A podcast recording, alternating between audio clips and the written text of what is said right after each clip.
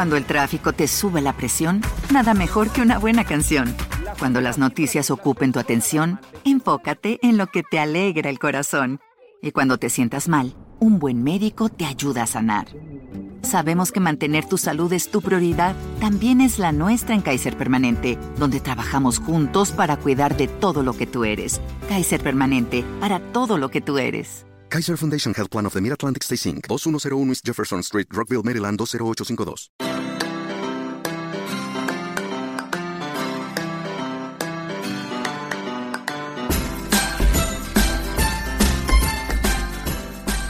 Bienvenidos a Lactando, capítulo 13 del 18 de septiembre de 2015. Muy buenas, yo soy Rocío y esto es Lactando, un programa sobre lactancia y crianza con apego creado por nuestra, nuestra asociación Lactando de la región de Murcia. Tras una pausa veraniega, que ya os anunciamos, eh, volvemos con más energía que nunca para comenzar lo que es la segunda temporada. Ya llevamos 12 capítulos a nuestras espaldas, empezamos con mucha ilusión y con una programación diseñada que esperamos que os guste y que os entusiasme tanto como a nosotras. Eh, para el podcast de hoy cuento con una de mis compañeras habituales, Clara García. Buenas tardes, Clara. Buenas tardes, Rocío. Y por cuestiones ajenas a nuestra voluntad, pues estamos solo tú y yo. Así que afrontamos este podcast casi como, como un diálogo, más que como un debate, un coloquio. Como un dueto. Y, efectivamente, sincronizadas y, y encantada de estar aquí con todos vosotros y con todas vosotras. Antes de nada, vamos a, deciros que como estamos en septiembre, eso significa que se acerca octubre, ¿verdad? Bueno, pues cuando se acerca octubre también se acerca la Semana Mundial de la Estancia Materna. Decíamos que se celebraba esta semana, en la semana 40 del año, que es la duración media de un embarazo, y eh, tenemos un montón de cosas preparadas, pero como están todavía en el horno, nos las vamos a decir. Si os decimos que el tema escogido este año es lactancia y trabajo, que nos va a resultar a todas de muchísima utilidad. Y, y, bueno, pues que estéis atentas y atentos a nuestra web, a nuestro Facebook, a nuestro Twitter, porque eh, ahí iremos anunciando los actos que vamos a tener, dónde van a ser, qué días, eh, si viene algún superponente, eh, cuándo va a estar y todas esas cosas. Y dicho esto, vamos a empezar con el primer tema, en el que hay un poco de polémica, porque yo la llamo las crisis de crecimiento, pero Clara no la llama así. Pues no, porque llamarlo crisis de crecimiento, eh, la palabra crisis implica como un rechazo, ¿no? Hay una crisis, pues no es una crisis, es un brote de crecimiento, es una cosa que ocurre a todos los bebés, a unos se les nota más, otros se les, otras madres se dan más cuenta, otras se dan menos cuenta. Hay niños que en ese momento de, de la crisis o brote de crecimiento lo manifiestan más, pero el ya empezar llamándole crisis es complicado. Es, es, hace que cualquier madre que nos esté escuchando Piensa en hecatombe. Cuando, cuando nazca mi hijo ya voy a tener tres crisis. Tendrá la crisis. ya nos vendrá la crisis. Ya tenemos bastante crisis a nuestro alrededor, como para llamarlo esto crisis. si ponéis en, Google crisis de crecimiento, el primer resultado llama crisis o brotes de crecimiento, o sea, ese mismo. En fin, lo podemos llamar como queramos. El, en cualquier caso, queremos quitar a la palabra crisis ese halo de de caos y de catombe y hablar de lo que significa en sí ese brote o, bueno, qué supone, cuándo ocurre y todo eso. Entonces, eh, lo primero que tenemos que decir, como ha dicho Clara, es que no todos los bebés la tienen, o mejor dicho, que no todos los bebés la acusan. Claro, no todos los bebés por el carácter y por la forma de ser que tiene cada persona o cada individuo que ya desde bien pequeñitos se dejan ver se el marca, carácter, claro eh, pues unos bebés lo, lo, manifiestan de una manera más demandante y otros, pues los padres suelen notar ciertos cambios, pero, pero no incluso no le llamarían crisis, pues porque Mm. son niños un poco Pues más está raro, tranquilos. ¿no? Unos días está un poco blandito. un poco tampoco rarito está- niño, no sé qué le Tampoco pasa. será igual la forma de afrontar esa maternidad una madre que ya sabe que le va a llegar eso, Claro, que la que se encuentra con eso y se va corriendo urgencias porque está muy agobiada. se va al pediatra. Que o no será igual la madre primeriza que a lo mejor tiene todo el tiempo para él pero está mm, eso novata es novata o la que ya tiene varios y, y se lo espera no la experiencia al final es un grado cada uno tendrá que, verse en esa situación. Entonces, ¿qué, qué ocurre? ¿Qué, ¿Por qué además decimos que son brotes? Pues porque teóricamente, aunque los niños no son máquinas eh, ni relojes suizos y pueden dar esos brotes antes o después, o incluso no acusarse, pues suele haber, o se suele decir que hay cuatro. Uno en torno a las tres semanas de vida, otro en torno a las seis semanas de vida, otro en torno a los tres meses de vida y otro en torno a los seis meses de vida. La regla sería un poco 3-6, 3-6 y así nos acordamos. Eh, ¿Qué es lo que ocurre? La primera, a, las, a la que ocurre en torno a las tres semanas, que pueden ser a los 18 días, 17, a los 20, 21, en torno a, a ese tiempo, pues el bebé empieza a ponerse más nervioso o a llorar más o a tironear del pecho. Se empieza a poner muy nervioso. De todas maneras, se supone que además ha dormido mucho. O sea, está tan bebé, está tan, tan tiernecito, que todavía duerme de día y de noche, que hace muchas horas y de repente empieza como a despertarse más. Mamaba mucho y se volvió a dormir otra vez y empieza a inquietarse. Teóricamente hasta entonces la lactancia ha funcionado, ha recuperado el peso de nacimiento. También tenemos al revés, que en algunas como no ha funcionado o no está funcionando, aparecen las grietas, empiezan a, bueno, empieza a dolernos y entonces empiezas a darle menos y claro, a lo mejor se acusa más, ¿no? Esa necesidad de mamar del niño, ¿no? Sí, pero fíjate que esta primera crisis, eh, yo con todas las madres que he estado hablando, no sé si a ti te habrá ocurrido lo mismo, muchas no, no la han notado. Te dicen, sí, sí, a los tres meses estuvo así o a las seis semanas estuvo tal. Pero esa que me dices de las tres semanas, esa no la pasó. Y en realidad es, que, también coincide con el inicio de los cólicos o de los no cólicos. y, luego otra, y luego otra cosa, que todavía no se conocen tanto la madre y el hmm. bebé. Entonces todavía no tienen tantas rutinas como para saber, claro. como para saber si hay un gran cambio, porque acaban hace dos semanas que un cambio con respecto a qué. Claro con respecto a qué cuando estaba dentro o sea claro. muchas madres todavía no tienen cogido el ritmo y yo sí lo acusé. Lo que pasa es que coincide precisamente con ese, ese inicio de gases. Entonces como uno de los síntomas es que empiezan a arquear la espalda a estirar los pies claro tiene gases. Mm. entonces con, con uno de ellos es que la, la pobre lo estaba pasando mal, pero con el segundo que estaba más controlada la cosa, aunque siempre estaba en la casa, dije, estos son los 15 días. Aquí está.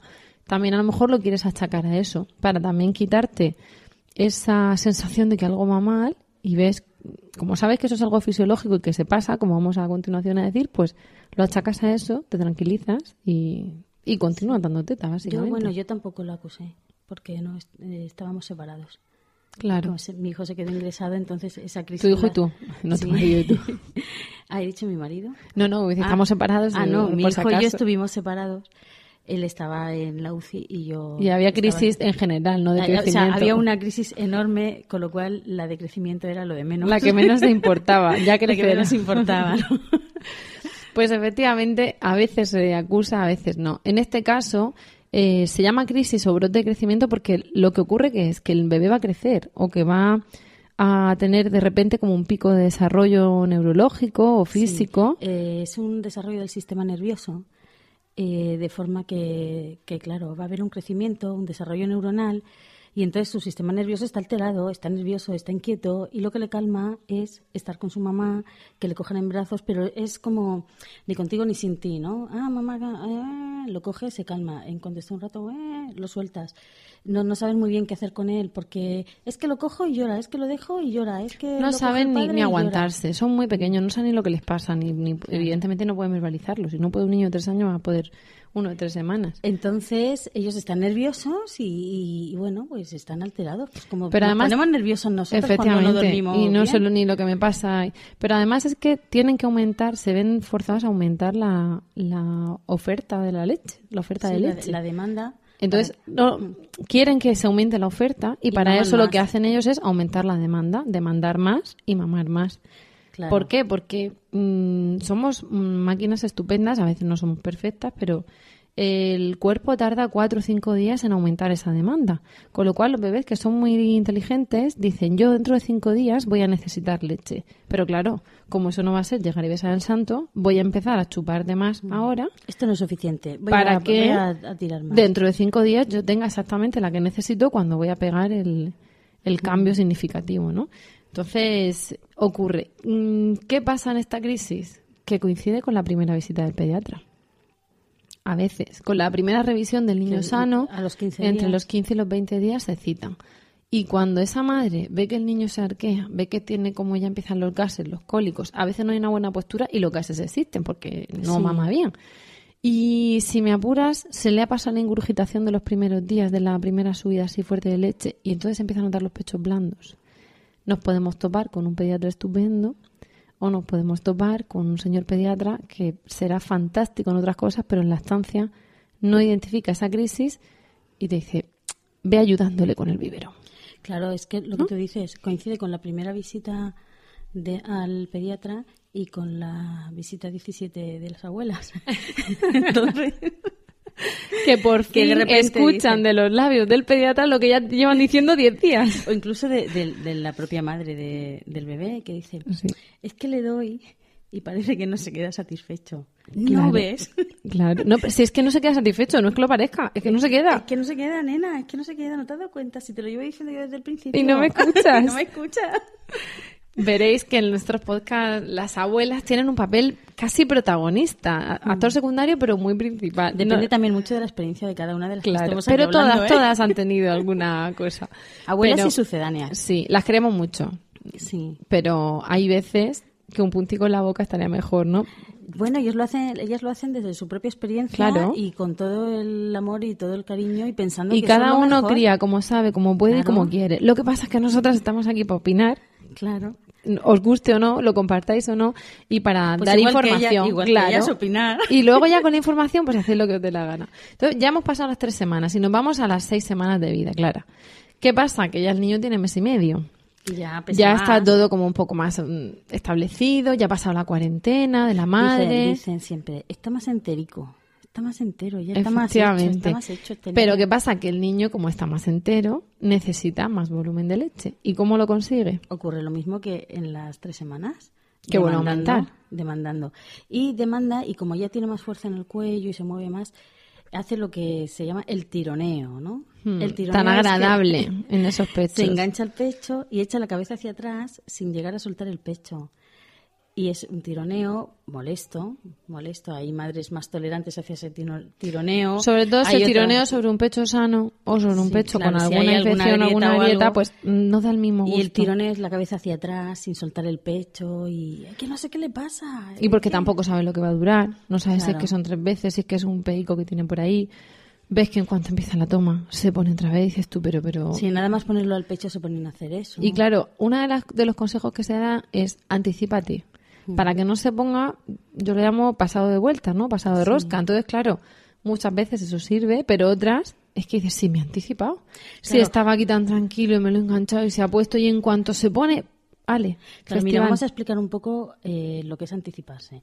Anticiparse es a la primera Ah, señal. ¿Anticiparse al berrido? Claro, anticiparse al berrido. Vamos a ver. Eh, hay una frase que creo que, ten- que todas las madres lactantes tienen que grabarse a fuego. Es, el llanto es un síntoma tardío de hambre. O sea, el llanto es... Y no, y no es solo síntomas de hambre. y no solo síntoma de hambre, pero en el caso de que, eh, de que sea para una toma, el llanto ya es como que estoy aquí ya un rato pidiendo, o sea, la, la traducción Sí, sí, es estoy sí. aquí ya un rato Hambre, pidiendo, hambre, hambre, que- que ¿qué tengo pasa? muchísima hambre, que nadie ya me hace están caso. enfadados, enfurruñados y ya pues se enganchan mal y se enganchan rabiosos Están y se muy enganchan pasados. con ansiedad y están muy pasados. Eh, el primer síntoma es cuando se empiezan a, a remover un poquito inquietos. Se empiezan a remover en la cuna o si los llevamos en el fular o en la mochila, empiezan a mover la cabeza, golpeando un poco contra nuestro pecho, dando, dando así con la cabeza. El segundo es cuando ya se llevan las manos a la boca y siguen moviendo el cuerpo. Y el tercero ya es el llanto. Ya se caen en Entonces, cuando ya empiezan a mover la cabeza hacia un lado, hacia otro, a, a removerse un poquillo donde estén, ahí tenemos que empezar ya a darles. Porque si llegamos al llanto, están ya enfadados y si se junta el síntoma, el signo tardío de hambre y, y alguna de los brotes de crecimiento, Y a tenemos veces una toma llorando complicada. precisamente tragan aire Y cogen más gas. y entonces es, como un bucle y a veces es incluso mejor parar, la dárselo bola al de papá nieve que va creciendo. porque mamá huele a comida, con lo cual hay veces que dices tú no, te paro, me, me qui- me guardo la teta y te pongo en el hombro y te doy un paseo, pero otras veces ni siquiera, porque al ser mamá toda ella comida, pues es, vete con otro que no huele a comida. Cinco minutos con el papá, con la abuela, se tranquilizan, volvemos otra vez a la calma, se tranquiliza la madre, se da un vasito de agua y empezamos otra vez. Yo una cosa que he leído que me ha parecido muy curiosa es que como la leche mm, primero es calostro, luego leche madura luego pasa a ser leche, perdón, leche inmadura luego pasa a ser leche madura, digamos leche normal. Eh, claro, va cambiando de composición, pero eso no ya solo para el paso del calostro a la leche, sino en general. La, la leche es un fluido vivo que cambia del principio al final de la toma, del día a la noche, de un día a otro día, según la edad del niño. Es, es maravillosa. Entonces, eh, hay un cambio de composición a esa edad, la leche, y se vuelve un poquito más salada. Y a algunos bebés no les No mola les nada. mola, prefieren el dulce. Estamos más predispuestos a que nos guste el dulce. Dicen, ¿pero qué ha pasado aquí? Si de esta teta a mí me salía una cosa que me gustaba más. Este, han cambiado el menú. Efectivamente. Oiga, mi plato. ¿Y cómo se pasa esa crisis, Clara?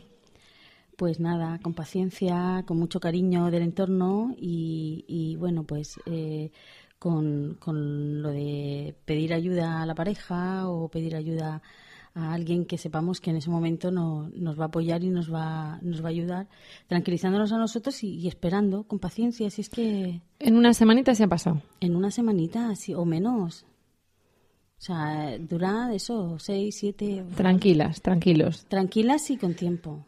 Que bueno, es más fácil también pasar una crisis, un brote, bueno, digo crisis, pero un brote de crecimiento, pasarlo mm, sin demasiadas visitas, sin, Esos sin días se viajes, puede, sí. sin no que me voy a pasar este fin de semana a la playa y entonces tengo que preparar cosas, cogerlo en el coche, llevarlo Tranquilidad, allí. más o menos un ambiente controlado. un ambiente estable.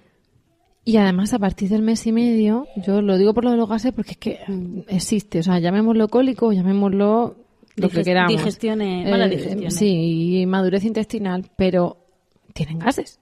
Si es que hay veces que los ves que tienen la típica de sistema gases. digestivo es inmaduro y Efectivamente. está Entonces, a partir del mes y medio em- empieza a mejorar. En torno a los dos meses mejora más y a los tres casi del todo, ¿no? Como decía antes, las madres con la baja maternal hace unos años era de tres meses en lugar de de, wow, Cuatro. 16 semanas, cuatro meses menos una semana. Y decían, cuando empieza él a no tener gases y a medio dormir, en el sentido que ya no se pasan las tardes, dice, entonces tú te vas a trabajar. Efectivamente. Y llegas al trabajo y te dicen, ¿qué? ¿Has estado descansando de vacaciones?" vacaciones? Tú sí. Entonces, dicho esto, mm, llegamos, se supone que el cólico empieza más o menos a mejorar. Vamos a pensar que mejora, ¿no? La inmadurez y todo eso, y el nene cumple los tres meses. No, vamos a pensar, no, seguro que mejora. Seguro que mejora, sí, pero vamos a ponernos en esa situación porque ya nuestro niño ya ha cumplido tres meses. Además, la sombra de la incorporación laboral se cierne sobre la madre, que ya está agobiada pensando en hacerse un banco de leche, en cuántas horas va a estar fuera, no va a estar fuera, eh, a quién se lo dejo, la guarde, no sé cuánto, me cogerán mi leche, chica no me la fin. niño, voy a ver esta guardería, voy a ver El la caos otra. y la ansiedad personificados en una madre con ojeras, ¿no? Entonces, ya tiene el niño tres meses y llega la tercera crisis o tercer brote. ¿Qué ocurre? Pues mira, este brote es de los que más se, se notan. Es de, es de los más. De, de los que prácticamente todas las madres dicen sí. Eh, lo que estoy pasando, cuando le cuentas los síntomas, dices sí, lo que estoy pasando es eso. O madres que ya han pasado por ahí y te dicen. Madre mía, la crisis de los tres meses de mi hijo, qué horror, qué malo pasó. Esa sí que fue, semana, madre mía. tal". En realidad es que el niño es más mayor, tiene tres meses, es más fuerte, llora ya berreando con Aquí una yo. potencia que ya antes también lo hacían, pero ahora también. Y, y es una crisis donde hay ya un desarrollo eh, neurológico ya muy importante. De hecho, es una de, una de las crisis que, una vez que se ha pasado, cuando tú ves al niño a la semana, te das cuenta de que fija la vista, atiende los sonidos, oye, cuando, cuando alguien entra por la puerta gira la cabeza. Hay mucha diferencia. Y se ve un- una diferencia brutal del niño de hace 10 días al niño que tenemos ahora, ¿no? Ves que sigue con la mirada, que le enseñas una cosa, que a, veces intentan levantar un poco la mano. Judy was boring. Hello. Then Judy discovered ChumbaCasino.com. It's my little escape. Now Judy's the life of the party. Oh, baby, Mama's bringing home the bacon. Whoa, take it easy, Judy. The Chumba life is for everybody. So go to ChumbaCasino.com and play over 100 casino style games. Join today and play for free for your chance to redeem some serious prizes. ChumbaCasino.com. No purchase necessary. Void where prohibited by law. 18 plus terms and conditions apply. See website for details. Okay, round two. Name something that's not boring. A laundry? Ooh, a book club. Computer solitaire, huh? Ah, sorry, we were looking for Chumba Casino. That's right. ChumbaCasino.com has over 100 casino style games. Join today and play for free for your chance to redeem some serious prizes. ChumbaCasino.com. No purchase necessary. Where prohibited by law. 18 plus terms and conditions apply. See website for details. como para cogerlo y te das cuenta de, de ha crecido, ¿no? Hmm. Y te lo dicen cuando vienen las visitas, cuando viene la familia. Oye, este niño, oye, ¿cómo ha crecido? Pues si lo vi la semana pasada. Porque su cuerpecico y su Porque- sistema nervioso han pegado un empujón. Tiene- El crecimiento no es lineal. Claro, porque tiene, porque ve mucho mejor, porque sabe ya las- Enfoca, oye muy enfoca bien. las luces, ya conoce mucho más, ya no solamente a su madre y a su familia y a su padre, sino un poco el entorno.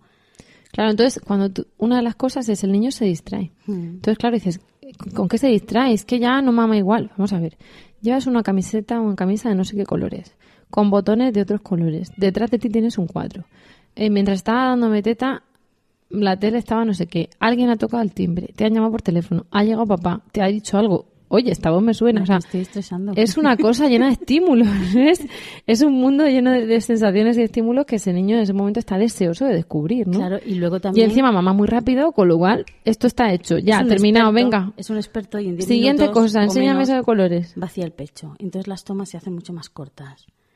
Y enseguida se pone a mirar al paisaje, a echar, oye a su hermano en la habitación y echa la cabeza hacia atrás buscándolo. Y a veces se encuentra, como ya se encuentra en la mano, además de mamar rápido, de repente se echan la mano a la boca. Sí. De ver, se está chupando el puño, este niño tiene hambre. Y coincide con que todo el sistema hormonal nuestro más o menos se ha estabilizado, o sea, dentro de lo que es la lactancia se ha estabilizado y ya no tenemos el pecho tan inflamado como lo teníamos antes. Es decir, tenemos leche, pero ya el resto de tejidos, que no son los depósitos de leche, ya no tienen esa inflamación que han tenido durante los dos primeros meses, porque tener en cuenta que el pecho es un órgano que ha estado en reposo durante 28, 32, 41, 45, de, el de la, Los la sean años. los- los años que han pasado hasta que la madre se ha quedado embarazada. Y entonces, de repente, ese pecho comienza a funcionar a tope, con lo cual los tejidos se inflaman porque son unos tejidos y, unos, un órgano que no ha tenido que funcionar. De repente el sistema hormonal le dice, "Ch, ¡hala! En marcha. Y además funciona de, de 0 a 9 meses, digamos, de una manera, pero en el parto hay tal desencadenamiento de hormonas que ahí le meten un chute de ponte a tiene que trabajar. producir, a, a- Claro. a los tres meses tiene que producir en torno a 750 un litro de leche. Al mes y diario. medio dicen que a las seis semanas que se produce un litro y medio de leche diario. Un, litro y medio. Un litro y medio. A las seis semanas. Y ahora sigues produciendo mucho porque recordad que es lactancia materna exclusiva, no toma otros Un alimentos. litro, litro y medio. Además, el bebé en ese momento empieza también a regular el intestino y pasa, en lugar de hacer varias veces al día caca, pues a veces hace una vez al día o ninguna. Es normal, entre las preguntas frecuentes de la Asociación Española de Pediatría, es una de esas en la que se encuentra, y es normal, entre otras cosas, porque están regulando el intestino, esa inmadurez intestinal que decíamos que se va quitando en torno al tercer mes, ha ocurrido, y además eh, la lactancia, la leche materna es tan estupenda que se aprovecha casi todo, con lo cual apenas genera residuo, entonces no hay bola para, para ser expulsada. El bebé también engorda menos porque también está creciendo, con lo cual no está tan rollizo. Puede estarlo, pero no tiene por qué. Va engordando, pero un ritmo un poquito más lento. Más razonable. De- más razonable. Si siguieran engordando al mismo ritmo que engordan el primer y el segundo mes, o sea, cuando tuvieran un año pesarían 18 kilos. No podríamos 15 cogerlos. kilos. Entonces todo, todo nos indica que me estoy quedando sin leche, ¿no? El Claro. niño quiere mamar mucho, yo tengo los pechos vacíos, eh, no ha hecho caca, por lo cual no ha comido, en fin.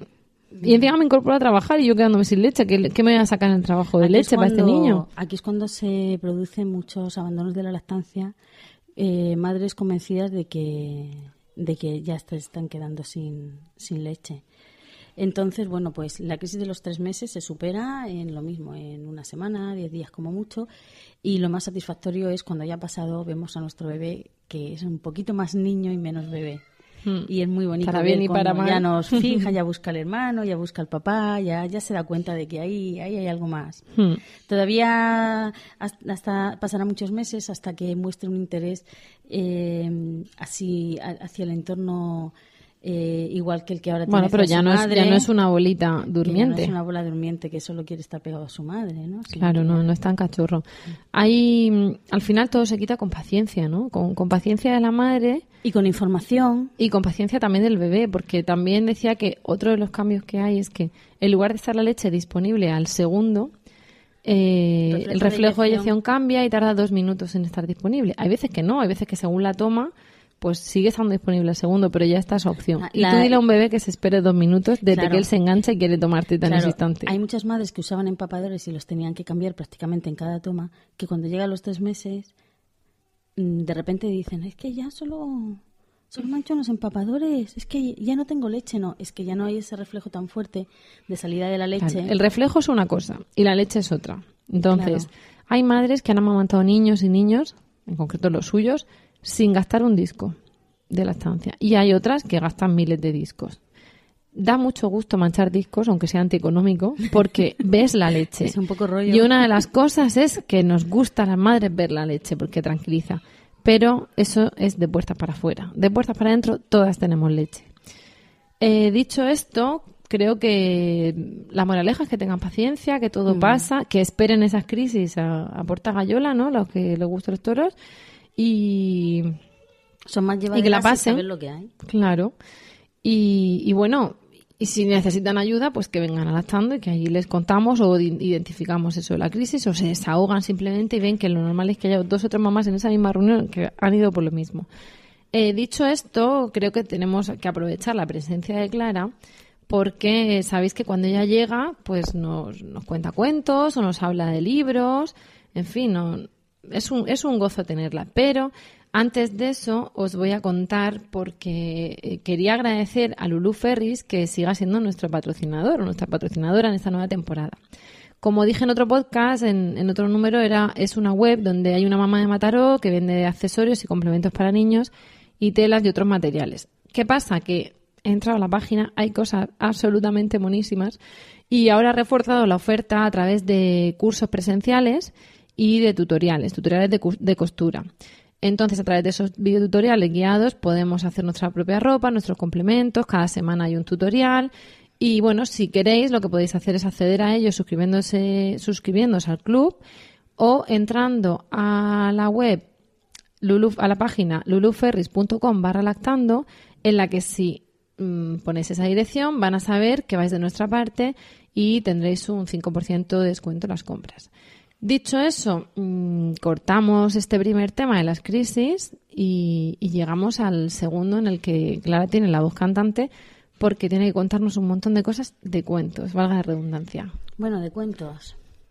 De cuentos de lo nuestro. De cuentos de lo nuestro, porque más que de un cuento, yo venía a hablar de una novela.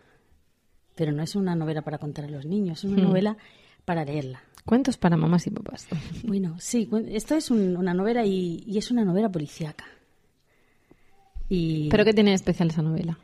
Porque tú vienes aquí nuevamente a contarnos cosas que puedan escuchar los niños. Entonces, ¿por qué, ¿por qué lactando de una novela policíaca? es una novela policíaca de un asesino en serie. Bueno, dice, madre mía, apto para no todos los públicos, no. Esto no pega aquí en un programa de lactancia. Pues sí, porque en esta novela la protagonista es una inspectora de policía de la Policía Foral de Navarra. La acción transcurre en, en Navarra, en, en Pamplona. Y bueno, pues ha estado embarazada. En el- es una trilogía, se llama la trilogía del Bazán, de Dolores Redondo. Es una mujer, debe de, tener cerca de 40 o igual no ha llegado a los 40 años, la escritora. Y bueno, eh, escribe novel- novela policíaca. En la primera novela eh, hay un caso policíaco que ella investiga y al final de la novela, de la primera, descubre que está embarazada. En la segunda Esto es un novela... pequeño spoiler, pero Sí. tenemos que Pero ambientarnos no, a la segunda. Lo de, el- Porque lo de que descubre... la, lactan- la lactancia está por doquier. La lactancia está a todas partes porque en la segunda novela, bueno, no voy a desvelar nada de la trama política, Nada, que es lo que realmente quiera que se la interesa, lea. ¿no? En la segunda novela comienza cuando esta inspectora de policía se incorpora a trabajar a los cuatro meses y está dando pecho a su bebé. Parece muy fácil, ¿no? Esos, esos turnos de policía y Pues ese ambiente tan salu ese ambiente tan salubre y tan Como es, estupendo. como es con inspectora, el pues niño y ha la aparecido un cuerpo en no sé dónde. Y ella, pues, antes de ir a ver, se tiene que meter en el vestuario o en su despacho, se pone, saca la comisaría. leche, se saca leche, tal. Pero más que... que Y aunque sea una novela, seguro que le habrá pasado a madres inspectoras de policía. con Claro lo que cual, sí. no lo veis como ciencia ficción, es para que veamos que a todas nos pasa y a todas nos seguirá pasando y a todas les pasó. Claro, claro. Es más ficción el- la trama policíaca que, que lo que le pasa a Que lo. Entonces, mira, he traído algunos de los de los párrafos que, que he seleccionado, ¿no? A ver, el- la protagonista, la, inspectora, alimenta a su bebé, que se llama Ibai, con leche materna de forma exclusiva y desea mantener la lactancia. Entonces, por los acontecimientos que van sucediendo, pues cómo evoluciona el caso y el tipo de trabajo que desempeña, y además que es una mujer meticulosa y obsesiva con su trabajo, ¿no? Eh, pues no llega a tiempo, bien, claro, no pero llega ya tiempo. tienes una criatura que te, te nula el, el conocimiento. Claro, no llega tiempo para darle las tomas o para poder sacarse leche en un momento determinado o recibe llamadas en cualquier parte para trasladarse al lugar del crimen o para interrogar a un sospechoso que han detenido. Qué pena ¿no? me está dando. Ya, entonces, a ver, eh, un, un- uno un diálogo, por ejemplo, ¿no? Le dice su marido, Amaya, quería hablarte de eso. Ella le miró en silencio. Creo que la esclavitud de horarios que supone seguir prolongando la lactancia se notaba que buscaba las palabras adecuadas. No es demasiado compatible con tu trabajo. Quizás ha llegado el momento de que te plantees dejar de darle el pecho. Eso es una conversación en la novela, ¿no? Luego, en, en otra ocasión, la inspectora sale de la comisaría y llega a casa, ¿no? Hola. He llegado a tiempo para darle su toma, pero, pero mi tía me ha dicho que ya le has dado un biberón, dijo tratando de que no pareciera un reproche. Es que estaba un poco inquieto. He leído que se debe alimentar a demanda, y si cuando tiene hambre aún no has llegado, no veo nada de malo en darle un biberón. Además, no ha tomado ni 15 mililitros, que eso es algo lo de, lo ir diciendo los mililitros. Eso es algo que también... Entonces, bueno, eh, eso está muy presente a lo largo de la novela. Eh, esa inquietud, porque eh, está, está contada en primera persona por la, por la protagonista, ¿no? Entonces, o sea, la, es la tiene protagonista. Un, sentimiento de culpa, un cargo un de conciencia, una ganas de, al mismo tiempo de no perder el tren de su Sí, vida laboral, sí, de- sí. De, hacer su trabajo bien, de seguir siendo competente. Pero claro, si te quitan horas de sueño y te vas subiendo la leche en la esquina del cadáver, pues tú me dirás. Claro, claro. Entonces yo en ese libro me sentía muy identificada porque, bueno, yo y yo creo que cualquier madre lactante que se ha tenido que incorporar mientras está con, Con la sacaleches para arriba con un sacaleches. Eh, entonces a mí me, me parece muy reconfortante, ¿no? No voy a decir cómo termina, si al final termina dándole biberón o, dando pecho, porque eso también forma parte de, de la trama, ¿no? Y, pero, pero está muy bien, está muy bien, sobre todo porque está incorporado. Está incorporado a, a la novela como una cosa más. O sea, no Con es el tema principal. Aquí estoy hablando solo de esa parte, pero no es el tema principal de la novela, por Es supuesto. parte de la vida de esa inspectora, parte de su fisiología. Claro, igual que ella vive en un pueblo, pero la comisaría la tiene en Pamplona y entonces salen continuamente eh, traslados en coche y si se le rompe el coche, si coge un camino, si coge otro. Yo además, como soy de Pamplona, también he disfrutado mucho porque habla de, de lugares comunes, ¿no? Claro. Y, y reconozco pues son los paisajes, me reconozco en la protagonista y luego me gusta mucho la novela policíaca, ¿no? Entonces se lo- te lo decía. Es un caramelico para ti y claro, para tres, toda la que quiera cosas- la recomendación de Clara, vamos, es raro que ella nos recomiende algo que no nos encante, con lo cual ahí lo tenéis. Y bueno, pues yo recomiendo la trilogía completa, pero no leáis solo esta, la esta se llama Legado en los Huesos. Leed las tres, buscar la trilogía del Bazán de Dolores Redondo, porque, porque es una trilogía y es una lectura apasionante. Pues lo, lo tendremos en cuenta. Eh, encima de la mesa veo dos cosas más, pero tenemos que darnos un poco de prisa y, que nos cuente, ¿no? Uno, dos cuentos. Es que hemos aprovechado que estamos los adultos y claro, nos habla de libros de adultos. Bueno, voy a contar eh, un cuento muy bonito que ha escrito una escritora que es narradora oral, se llama Charopita y se llama Magia. Aquella mañana, Oscar fue a la casa del Torreón Rojo a ver a su tía. El bebé estaba en la cuna y la tía Elisa tenía prisa. ¡Ay, qué bien que has llegado! Oye, cuídame del bebé, que volveré enseguidita, enseguidita, enseguidita. De pronto el bebé se echó a llorar. Oscar lo acunó, lo cogió en brazos, pero no paraba de llorar. Le cantó una nana, lo paseó por la casa, pero no sirvió de nada. Entonces Oscar pensó Este bebé tiene hambre. Y buscó por la cocina, pero la nevera estaba vacía. Y tía Elisa no llegaba. Oscar puso el bebé en un carrito y corrió a la panadería de su amigo Manuel. Manuel, ¿puedes darme un pastel para este bebé que no para de llorar? Es que la tía Elisa no llega y la nevera está vacía. Un bebé es demasiado pequeño para comer pasteles, dijo Manuel. A Oscar le encantaban los pasteles, pero como Manuel sabía más que él, se fue al, al huerto de doña Honoria. Doña Honoria, ¿puede darme una zanahoria para este bebé que no para de llorar?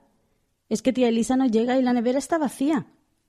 Un bebé no puede comer zanahorias porque no tiene dientes, dijo doña Honoria. Oscar no se había fijado si el bebé tenía dientes, pero como doña Honoria sabía más que él, se fue a casa del granjero Pedro. Pedro, ¿puedes darme un huevo para este bebé que no para de llorar? Es que tía Lisa no llega y la nevera está vacía. Si le das un huevo, el bebé puede ponerse amarillo, dijo Pedro. Y Oscar le había oído decir a su madre que los huevos ayudan a crecer, pero claro, como Pedro el granjero sabía más que él, se fue a la, a la pescadería de Lina. Lina, ¿puedes darme una sardina para este bebé que no para de llorar? Es que tía Elisa no llega y la nevera está vacía. A un bebé no puedes darle sardinas, porque se atraganta con las espinas, dijo Lina. Los gritos del bebé eran tan fuertes que amenazaban con derrumbar la pescadería, y Oscar se fue volando a la carnicería de don Ramón. Don Ramón, ¿Puede darme una loncha de jamón para este bebé que no para de llorar? Tía Elisa no llega la nevera está vacía. Pero, Oscar, que los bebés no comen jamón, dijo don Ramón. Ay, qué raros son los bebés, pensó Oscar, y sin saber qué hacer, volvió a la casa del Torreón Rojo. Oscar dejó la cuna al bebé que estaba morado como una berenjena de tanto llorar.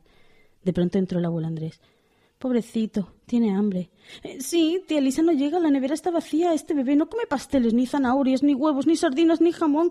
Y no sé qué vamos a hacer para darle de comer, respondió Oscar. El abuelo se echó a reír, le guiñó un ojo y dijo Haremos magia. Y se marchó. No tardó un minuto en volver con tía Elisa, que venía cargada. Menos mal. Y mirando la compra con curiosidad pensó ¿Qué traerá en esas bolsas para darle de comer al bebé? Elisa dejó las bolsas, se sentó en el sofá, abrazó al bebé que no paraba de llorar. Después se desabrochó la blusa y de repente el bebé se quedó callado y empezó a comer. ¡Tachan! ¡Magia! dijo el abuelo.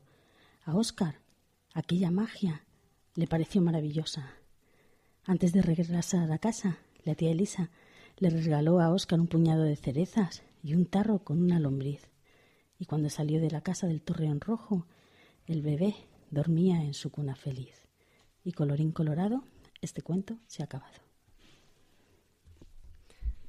Muchas gracias, Clara. Lactancia y literatura, para que veáis que es eso, normalización y, además luego para leerse a los niños es estupendo, porque ven que la magia está en muchas más maneras de las que podemos pensar. Sí. Y con este cuento tan lindo hemos llegado al final del podcast de hoy y queremos daros las gracias por el tiempo que habéis dedicado a escucharnos y esperamos de corazón que os haya resultado entretenido y de, utilidad. Podéis contactar con nosotras mediante nuestra web lactando.org o en nuestro correo electrónico lactando.gmail.com. Estamos también en facebook.com barra lactando.murcia y en Twitter como arroba lactando-org. Si queréis eh, compartir este podcast con más gente, les podéis decir que nos escuchen en lactando.org o que nos busquen en Spreaker y en iTunes, donde esperamos pronto vuestros comentarios. Y también encontrarnos en emilcar.fm, que es la red de podcast a la que pertenecemos. Por nuestra parte, eso es todo. Nos despedimos hasta el próximo programa. Os pedimos que estéis atentos a este Facebook y a esa página web donde anunciaremos los actos de la Semana de Lactancia Materna y recordad, por nuestra parte os deseamos mucho amor y, y mucha teta.